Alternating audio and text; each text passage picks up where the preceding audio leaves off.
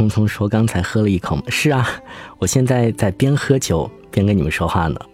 说这个前半个小时可能还头脑比较清醒啊，可能这个过一会儿，这个就不太清醒了。好，这个大家其实也可以放松一点啊，就是如果说这个手头有酒的话，我们可以一起喝喝点酒，因为我我有时候觉得这个呃酒呢，它就是呃小小酌一下还是蛮蛮好的，就是你会感受到一种美感。就是它跟哲学其实是很很有共通之处的，包括跟音乐，包括跟我们的旧年华。因为我知道今天有很多旧年华的朋友。李小暖为什么要边喝酒边直播？